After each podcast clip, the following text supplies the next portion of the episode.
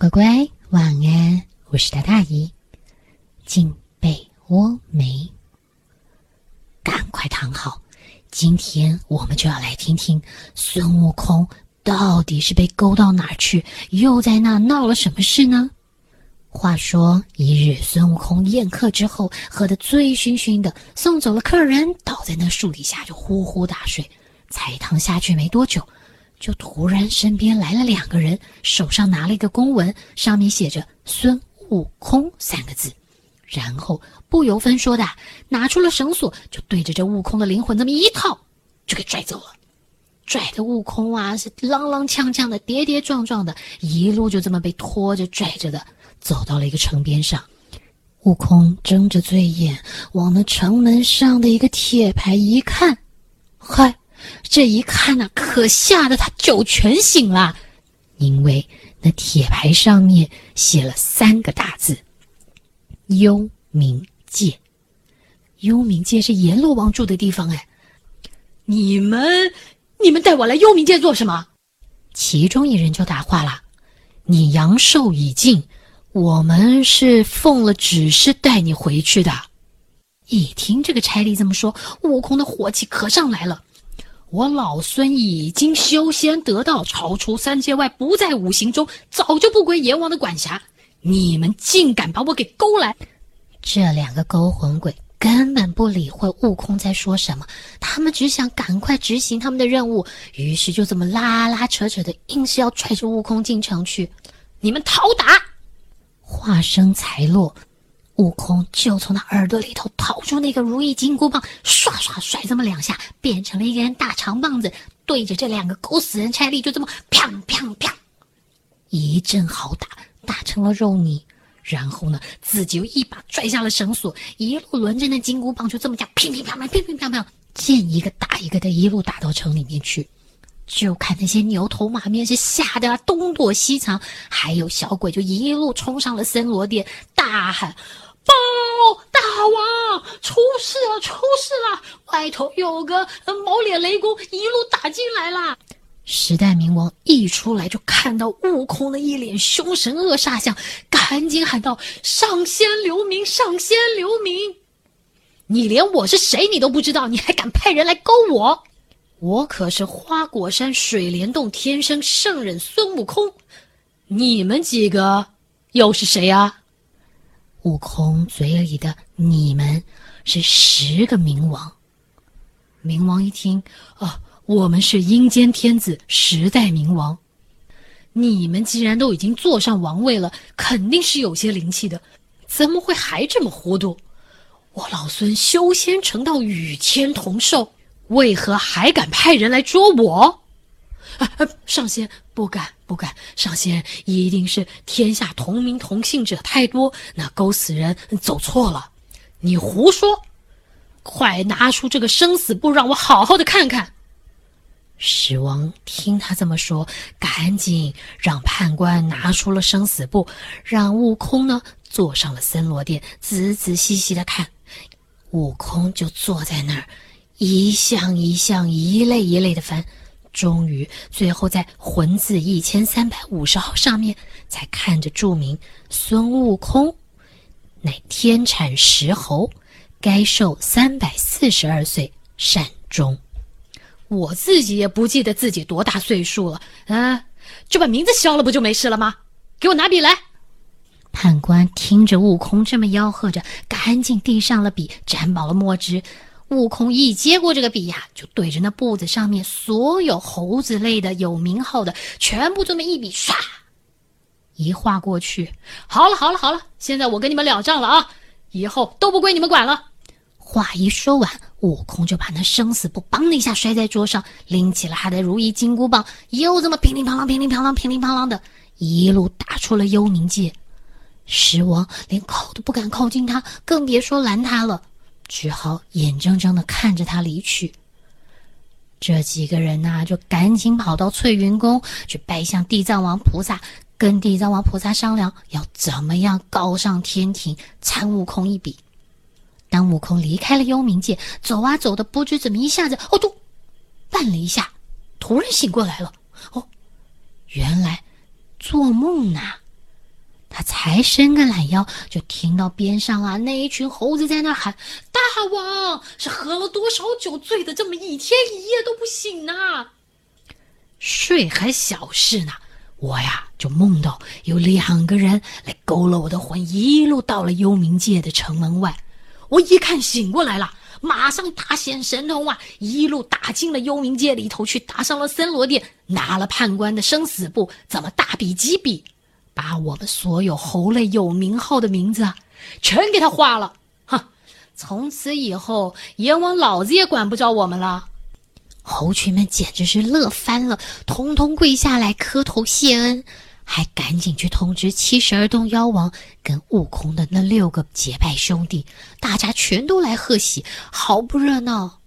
就在大伙开心的时候，不知道的是，龙王跟地府的冥王都去天上告状了，他们把。悟空怎么去海底强索兵器，打伤水族，还有到地府去伤人又强改生死簿这个事情呢？全都报告了玉皇大帝。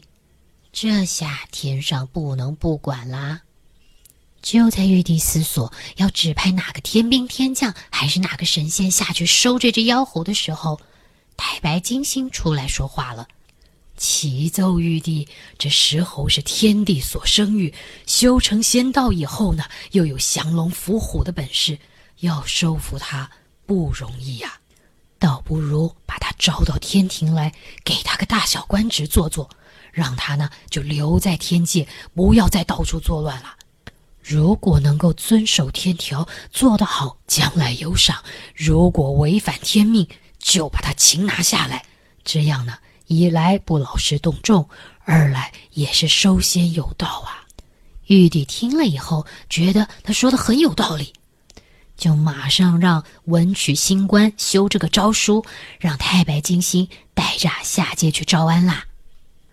太白金星领旨之后呢，就乘着祥云一路到了花果山水帘洞，告诉这些小猴子们，他是天上来的使者，有圣旨在。要请他们的大王啊到天界去，让他们赶快进去通报。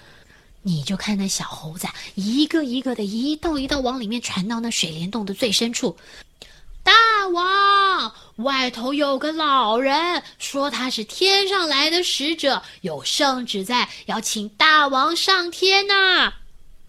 孙悟空一听到可乐了，他正在讲，我这两天还正在想着要去天庭上走一走，没想到，哎。就有使者了，快请快请！他赶紧起身整理一下衣服，整理好自己，就迎到门外去了。金星一进来，站定。我是西方太白金星，奉玉帝招安圣旨，下界来请你上天拜受仙路。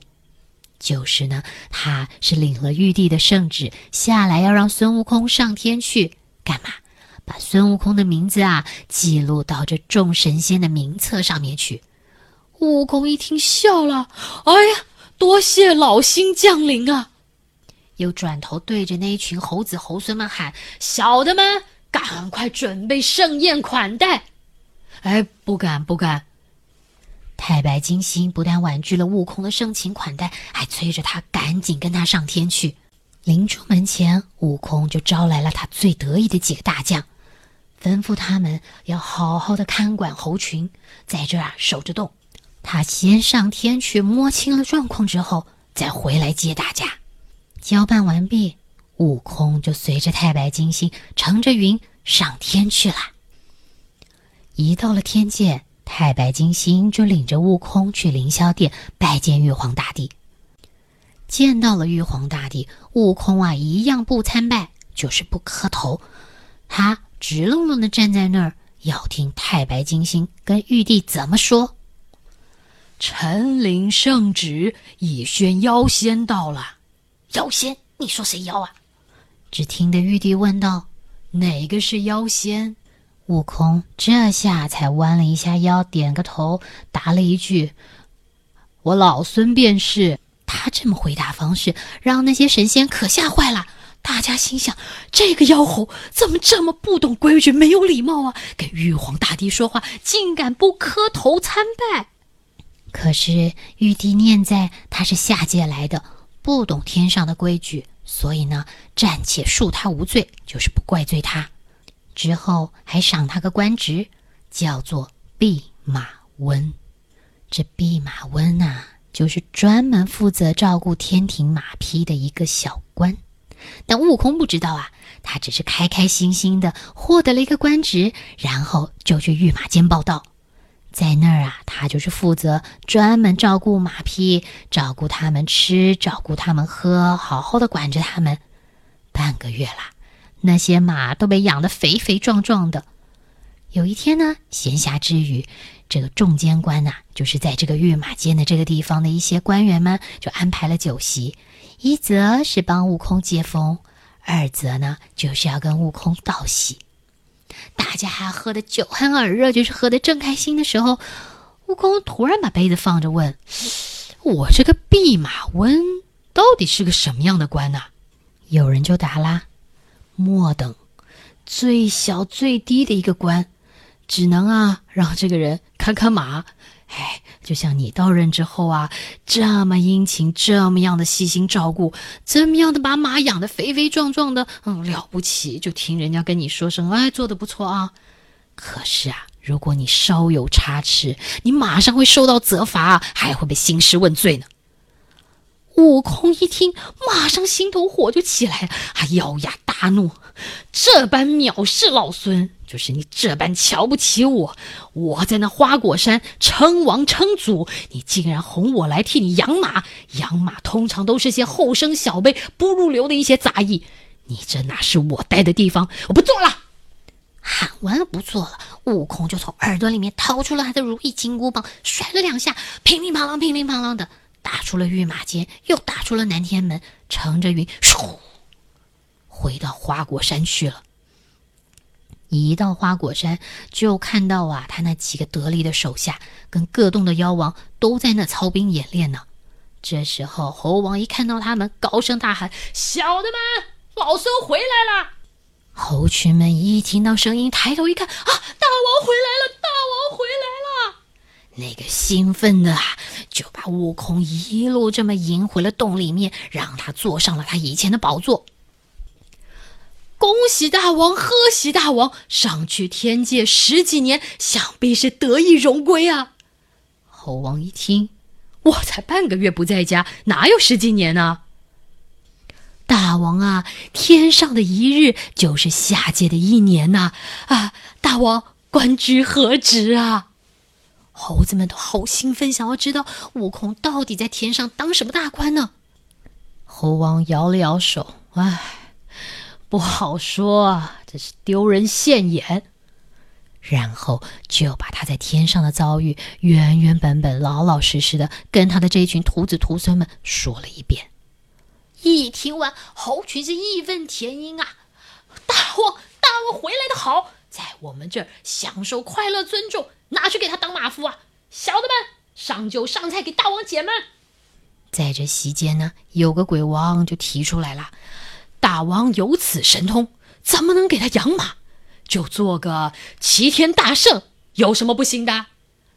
悟空一听，哎呀，那个开心啊，觉得这个闷气全都吐出来了，连声几个：“好，好，好！齐天大圣，小的们，把外头的旗子给我放上！齐天大圣，以后不许再喊大王了。”悟空重新回了花果山，当了他的齐天大圣，做回他的大王。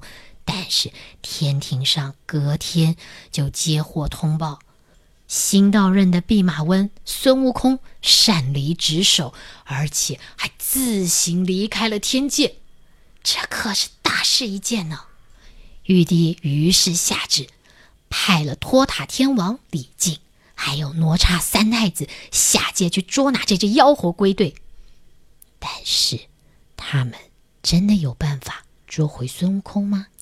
好啦，那今天的故事就先说到这儿，下一回一再告诉你，到底是孙悟空胜，还是哪吒跟托塔天王胜？